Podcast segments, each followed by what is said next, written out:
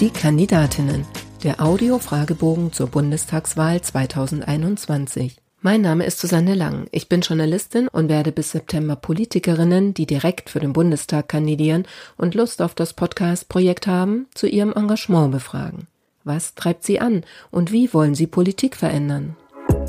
Diesmal antwortet Ulrike Bahr, geboren 1964, Hauptschullehrerin, knapp 20 Jahre lang in Gewerkschaften engagiert, seit 2013 Mitglied des Deutschen Bundestags und aktuell erneut Direktkandidatin für die SPD im Wahlkreis 252 Augsburg-Stadt. Frau Bahr, wann war für Sie klar, ich möchte Abgeordnete im 20. Deutschen Bundestag werden? Ja, das war äh, ehrlich gesagt ganz lange überhaupt gar nicht klar, weil ich äh, über Jahre hinweg, ich glaube 20 Jahre lang ehrenamtlich Politik gemacht habe zu meinem Hauptberuf als Hauptschullehrerin. Und da war für mich äh, immer klar, ja, mein Hauptberuf ist Lehrerin und Ehrenamt läuft ebenso weiter. Mein Engagement in der Politik, in der SPD, ich war da auch im Ortsverein, ich war allenfalls mit einer Aufwandsentschädigung als Stadträtin dann engagiert, aber niemals war klar, dass ich Abgeordnete sein würde. Aber in dem Moment, wo ich dann sehr viel Zuspruch bekam von meinen eigenen Genossen und Genossinnen, dann auch den Parteivorsitz zu übernehmen, das heißt sich wählen zu lassen oder aufzustellen lassen und ich das dann tatsächlich auch geschafft hatte. Da war klar, ja, also es ist möglich und ähm, ja und es ist natürlich auch schon so ein bisschen ungeschriebenes Gesetz zu sagen, ja, wer den Vorsitz äh, einer Partei hier in einer drittgrößten Stadt wie Augsburg hat, der hat schon auch so ein gewisses Anrecht darauf oder auch, auch die Möglichkeit tatsächlich zu kandidieren als, als äh, für Bundestag. Und äh, wo mir das klar wurde als Vorsitzende, das war schon sehr erhaben oder ich war sehr, sehr stolz, dann es bis dahin geschafft zu haben. Und da war klar, ja, jetzt könnte ich, jetzt könnte ich durchstarten, jetzt könnte es passieren, jetzt, jetzt will ich das auch, ja. Sie meinen 2013, als Sie zum ersten Mal angetreten sind, oder war das zuletzt auch nochmal so? Äh, das war 2013 damals, also, also Vorsitzende wurde ich 2010, äh, aber da habe ich ehrenamtlich den Vorsitz äh, ähm, ja, bearbeitet als, als SPD-Vorsitzende und für 2013 hatte ich dann kandidiert. Bei 2017 war es ähm, relativ klar. Da, ja, da wollte ich auch ganz klar, ich wollte das unbedingt weitermachen. Ja, ich wollte meine Arbeit fortsetzen. Und das war relativ selbstverständlich für mich damals. Aber damals 2013, das erste Mal zu kandidieren für den Bundestag, das war schon ein äh, erhabenes, sehr stolzes Gefühl dann auch. Gab es in der letzten Legislatur dann nochmal so einen Moment, wo Sie gesagt haben, ich möchte nochmal antreten? Ja, zum einen, und ich, ich, glaube, dass vier Jahre eine sehr kurze Zeit ist im Bundestag. Man hat sich langsam eingearbeitet, man weiß so langsam, äh, wie die Prozesse laufen äh, und äh, wo man sich auch hinbewegt, äh, rein äh, geografisch in den vielen, vielen Gebäuden im, in Berlin. Man kennt sich langsam aus und man hat dann das Gefühl, jetzt wäre ich soweit, so richtig anfangen zu können. Und ähm, deswegen äh, war das nach vier Jahren so, nee, also aufhören, eigentlich kam das gar nicht in Frage. Nein, ich will das jetzt jetzt einfach richtig angehen. Jetzt weiß ich, wie es lang geht. Was war die größte Hürde auf dem Weg zu Ihrer Kandidatur? Ja, also eine Hürde in dem Sinne war es tatsächlich nicht. Ich glaube, es waren sehr, sehr viele Bausteine, die man dann äh, bewältigen musste. Also das war ja die, ähm, die Kandidatur natürlich von einem, von einem Ortsverein zu sagen. Also ich habe mich ja profiliert als eine Ostvereinsvorsitzende von einem Ortsverein mit 60 äh, Mitgliedern, aber dann eben in einer Partei äh, mit, mit 1500 und mehr Mitgliedern. Und äh, man muss sich auch seinen eigenen Leuten, sage ich mal, den eigenen Genossen und Genossinnen gegenüber auch äh, ja, be beweisen oder zumindest sein Engagement eben zeigen, dass es gelingt, ja, dass, man, dass man gemeinsam auch den, den Laden sozusagen zusammenhält. Also das sind auch schon Bausteine von der Kandidatur erst einmal natürlich auch für den Stadtrat, aber dann auch in, in Schwaben überhaupt äh, auf der Liste zu sein, auf, dann, auf dem vorderen Platz, aber dann auf der Bayern-Liste. Das ist, glaube ich, auch nochmal sehr schwierig, in Bayern hier natürlich einen guten Listenplatz zu erhalten und sich da eben zu bewähren. Also ich glaube, diese eigenen Listenaufstellung innerhalb der eigenen Partei, das sind schon auch mal sehr, sehr viele Bausteine, würde ich sagen, ähm, die natürlich Grundlage dafür sind, dann überhaupt kandidieren zu können und letztendlich dann auch gewählt zu werden. Erklären Sie in drei Sätzen, was Sie als Bundestagsabgeordnete erreichen wollen. Ja, das Thema Bildung ist mir das, das mir am meisten Herzen liegt. Und äh, da möchte ich einfach gleiche Chancen so weit wie möglich und die Teilhabe von allen Kindern und Jugendlichen erreichen, soweit es überhaupt möglich ist in dieser Gesellschaft, die ja auch von Ungerechtigkeiten auch nochmal auch geprägt ist. Und äh, da war für mich eigentlich immer so ein Teil in der Bundespolitik, viel mehr Einfluss zu nehmen auf die Bildungspolitik. Ähm, das, glaube ich, ähm, ist mit der Ganztagsförderung, die wir voranbringen wollen, auch im Grundschulbereich, sehr, sehr wichtig. Also diese gleiche Teilhabe und Chance. Und diese Teilhabe ist für mich eben im Bereich der Bildung äh, zu manifestieren und auf der anderen Seite in Arbeit, also die Menschen in Arbeit zu bringen mit einem guten Lohn, mit einer guten Arbeit, guten Arbeitsbedingungen, wo jeder davon auch leben kann. Und das ist eigentlich die Teilhabe und gleichberechtigte Teilhabe an Gesellschaft. Also diese gleichen Chancen für alle, das ist ähm, zumal so, auch so ein übergeordnetes Ziel letztendlich.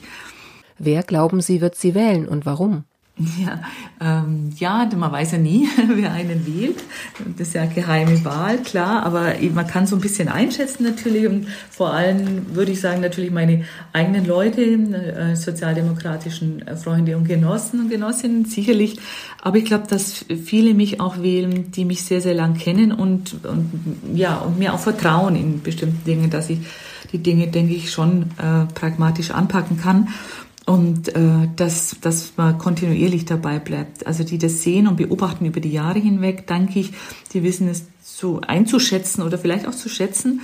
Und all die, die Menschen, die ich versuche zu überzeugen an den Infotischen, ja, nach vielen, vielen Gesprächen denke ich mir nach dem einen oder anderen Gespräch, ich glaube, der hat jetzt ähm, der hat jetzt, glaube ich, schon ähm, mir signalisiert, er wählt mich, er wählt meine Partei.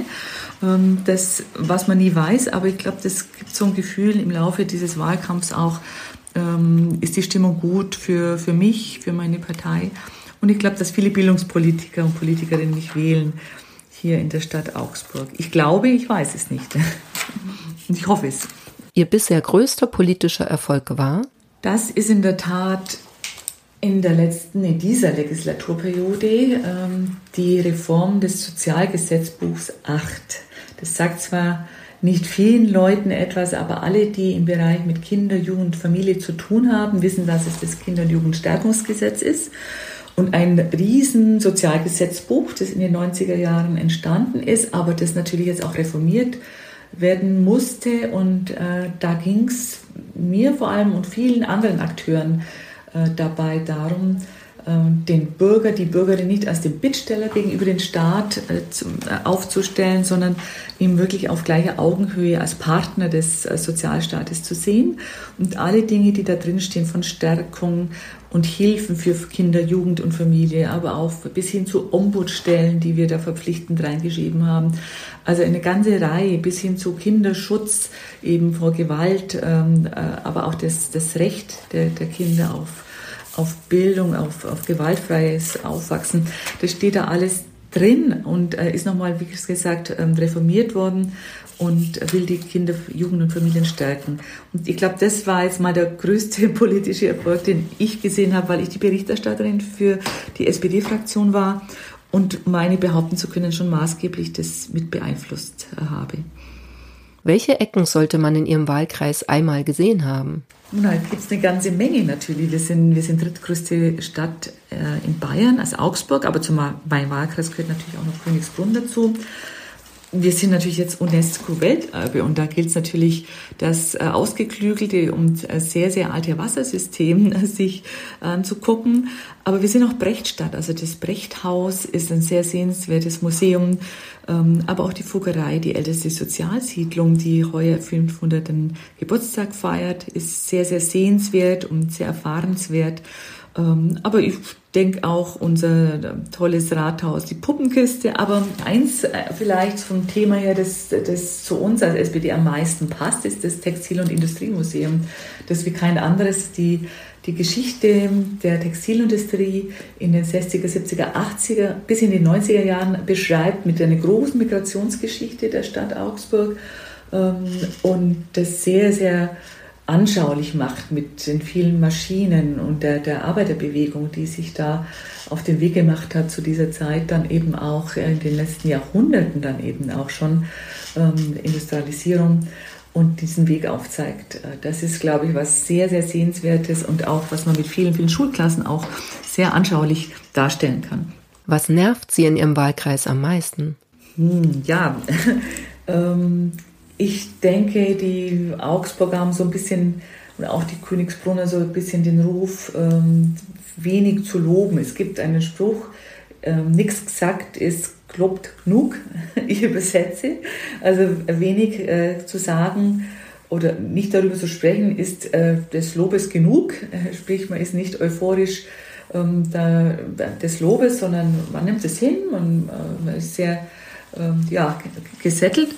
Ähm, aber es ist eine gewisse Bescheidenheit, die mir doch auch manchmal auf den Wecker geht, äh, weil Bescheidenheit ist ein Zier, aber man kann ohne weiter ihr. Und insofern ist das ein bisschen ja, unter den Scheffel gestellt. Oder ich würde sagen, die Stadt könnte stolzer auf, ihre, auf ihr Erbe sein und auf ihre Geschichte. Wenn Sie noch einmal jemand danach fragt, wie Sie das Mandat mit dem Privatleben vereinbaren wollen, dann? Ja, ich würde sagen, schau dir an, was ich die letzten acht Jahre gemacht habe. Ähm, wobei man da schon sagen muss, ja, also klar, Berlin ist von Augsburg sehr, sehr weit weg. Das ist, glaube ich, das für das Privatleben das Schwierigste noch. Ähm, aber es kann gut organisiert sein, wenn man einen Partner, Familie hat, die das mit akzeptiert. Ähm, ich glaube sogar, dass, dass in der Zeit, wo ich ehrenamtlich engagiert war, das manchmal viel schwieriger und sehr weniger einschätzbar war, weil ich einen Hauptberuf noch dabei hatte. Ich war ja Lehrerin, das andere nebenbei in Anführungszeichen gemacht. Aber ich würde sagen, ja, ich habe es bisher geschafft, es hat geklappt und äh, es funktioniert. Einfach anschauen, wie es die letzten Jahre lief. Ob auf Twitter oder am Wahlkampfstand, was war das Dümmste, das Sie im Zusammenhang mit Ihrem politischen Engagement bisher gehört haben?